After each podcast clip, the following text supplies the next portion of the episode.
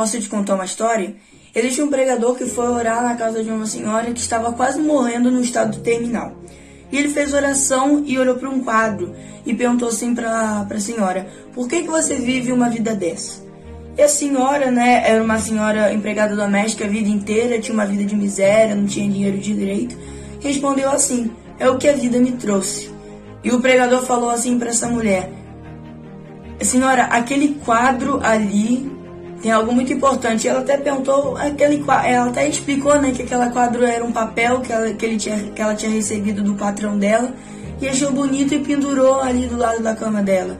E o pregador falou, senhora, aquele papel é algo chamado testamento. Testamento, esse, esse seu patrão não tinha ninguém na família e te colocou no testamento dele. Ele te deu casa, ele te deu terra, ele te deu fazenda, tudo isso para você. E pouco depois essa senhora morreu. Talvez você esteja pensando assim, nossa, já pensou você morrer com uma notícia dessa? Mas eu quero aqui dizer que talvez essa notícia, talvez essa história seja, seja você, essa senhora.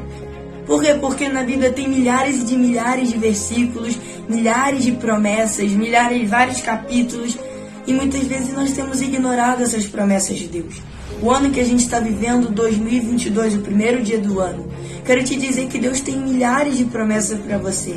Quero te dizer que Deus tem muitos planos para você, mas muitas vezes a gente tem ignorado.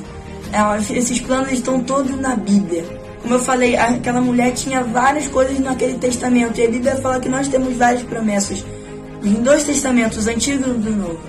Mas muitas vezes a gente tem esquecido. Como aquela senhora, ela nem percebeu, só achou bonito. Muitas vezes a gente só acha bonito os versículos da Bíblia, mas esquece que Deus tem sim milhares de planos pra gente Deus tem várias e várias promessas para mim e para você. Então, nesse 2022, Ele tem muitas promessas para mim e para você, mas você não pode se esquecer dessas promessas. Você tem que cada dia mais buscar a Deus, buscar essas promessas.